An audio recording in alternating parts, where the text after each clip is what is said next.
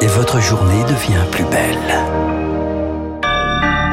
Soyez les bienvenus si vous nous rejoignez sur l'antenne de Radio Classique. Nous sommes le mardi 11 janvier et il est 7h30.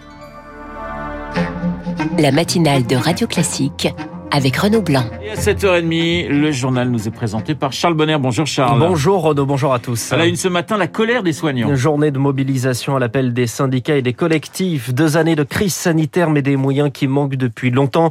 Les personnels hospitaliers estiment que le Ségur de la santé ne suffit pas, qu'il est mal calibré et surtout qu'il ne répond pas à la crise des vocations dans un hôpital public que 40% des infirmiers réfléchissent à quitter Eric.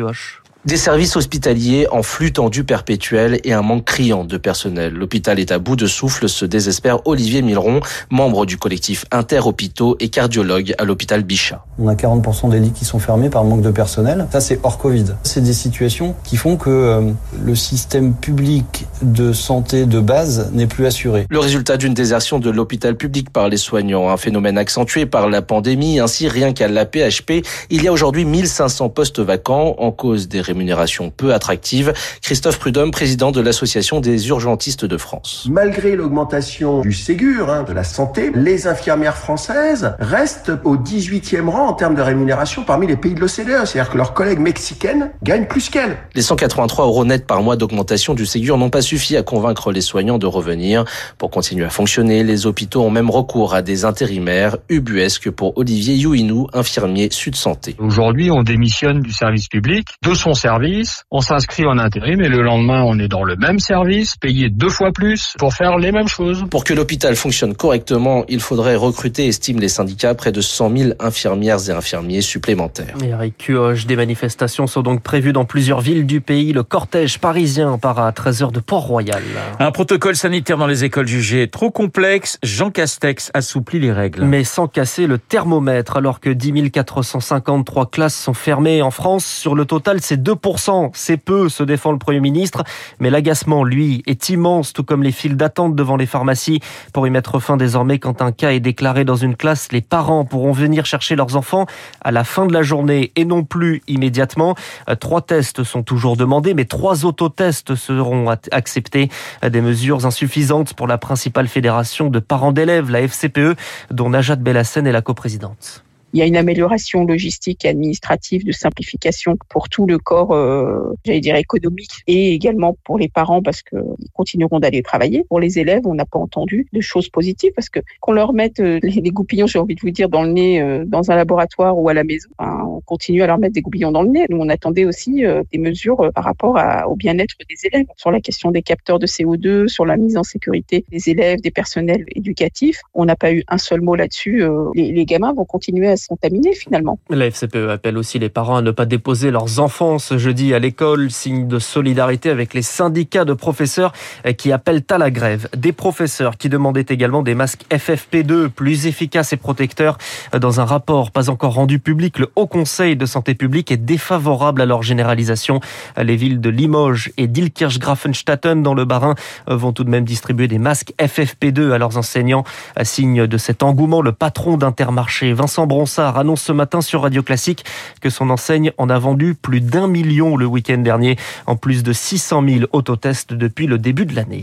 Pratiquement 7h34 sur Radio Classique. Éric Zemmour présentait ses vœux hier à la presse, des vœux pour le moins musclés. Oui, face à ses anciens confrères, le candidat estime que le peuple a raison d'en vouloir aux journalistes.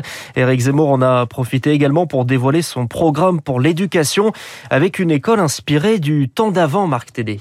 Premier constat d'Éric Zemmour, le niveau scolaire s'effondre en cause pour lui les pédagogistes et leurs méthodes imposées. On ne transmet pas un savoir, on renonce aux méthodes anciennes, le par cœur, la dictée, la fréquentation des grands textes, on renonce aussi à l'autorité, le maître mot et la bienveillance, on renonce aussi à l'exigence, le maître mot et l'inclusion. L'école serait par ailleurs devenue le lieu d'une propagande qu'il juge intolérable. L'école ne doit plus être le lieu où l'idéologie euh, féministe, LGBT et antiraciste euh, et décoloniale euh, endoctrine nos enfants.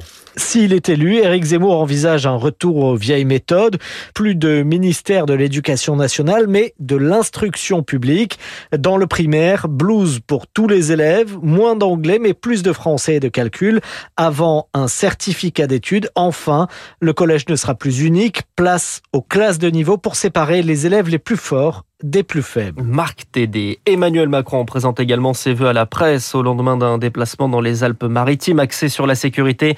Dans son discours cet après-midi, le président devrait aborder les fake news, les fausses informations. Charles, les prix de l'immobilier pourraient encore augmenter. C'est une petite révolution depuis le début de l'année. Les permis de construire doivent respecter une nouvelle réglementation environnementale, la RE 2020, qui prévoit des normes plus exigeantes pour faire baisser les émissions de gaz à effet de serre, Émilie Vallès. Des habitations moins énergivores et surtout dont les composants ont moins d'impact sur l'environnement. Voilà ce que change cette nouvelle norme, explique Stéphane Descartiers, président de la Maison de l'Investisseur. On va vers des matériaux plus écologiques, notamment des matériaux biosourcés, donc moins de béton, moins de métal, plus de bois, plus de chanvre, etc. Il va falloir faire appel à des savoir-faire qui sont assez peu répandus aujourd'hui. Il faut aussi concevoir les maisons différemment, précise Alban Boyer, PDG du groupe Trécobat, fabricant de maisons individuelles situées en Bretagne. L'orientation de la maison sur le terrain prend un peu plus d'importance dans cette nouvelle réglementation. Pour la Bretagne, on va avoir à renforcer légèrement notre structure de bâti, de façon à ce qu'elle soit un peu mieux isolée. Après, sur les systèmes énergétiques, le gaz est quasiment proscrit aujourd'hui. Cette réglementation va malheureusement encore alourdir la facture pour les clients alors que le bâtiment est déjà touché par une hausse des cours des matières premières. Vous avez eu en 2021 à peu près une évolution du coût des matériaux de l'ordre de 15%. Prenez les coûts de l'aluminium qui ont fait un bond très conséquent, le polyuréthane, le bois,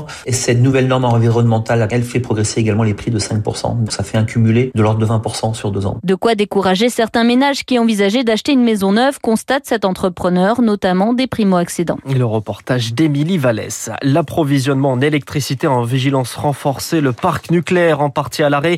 Dans ce contexte, la CGT appelle à la grève dans le secteur de l'énergie, donc au sein d'EDF, à compter du 25 janvier prochain.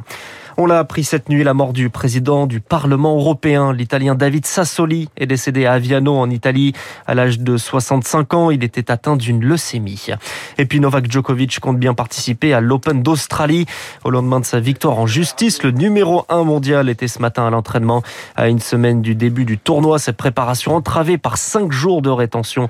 Le gouvernement australien se réserve encore le droit de l'expulser, ce qui priverait Novak Djokovic d'une éventuelle 21e victoire en Grand Chelem. Merci Charles. Charles Bonner pour le journal de 7h30. On vous retrouve à 8h30 pour un prochain point d'actualité. Petite devinette, sa devise, la devise de ce pays, c'est un peuple, un but, une fois, à votre avis. Si vous trouvez, je vous paye le restaurant. Ajax Amsterdam Eh bien, non, c'est un pays, je vous dis. C'est le Mali. voilà, il est complètement au crêpe, le pauvre Charles Bonner. Aucune hein idée. Et voilà, c'était vous posez des questions impossibles. Mais je pose des questions qui sont difficiles. Le Mali, nous allons en parler dans un instant dans les spécialistes avec euh, Régis Le Sommier, Régis Le Sommier et François Geffrier, les spécialistes dans une poignée.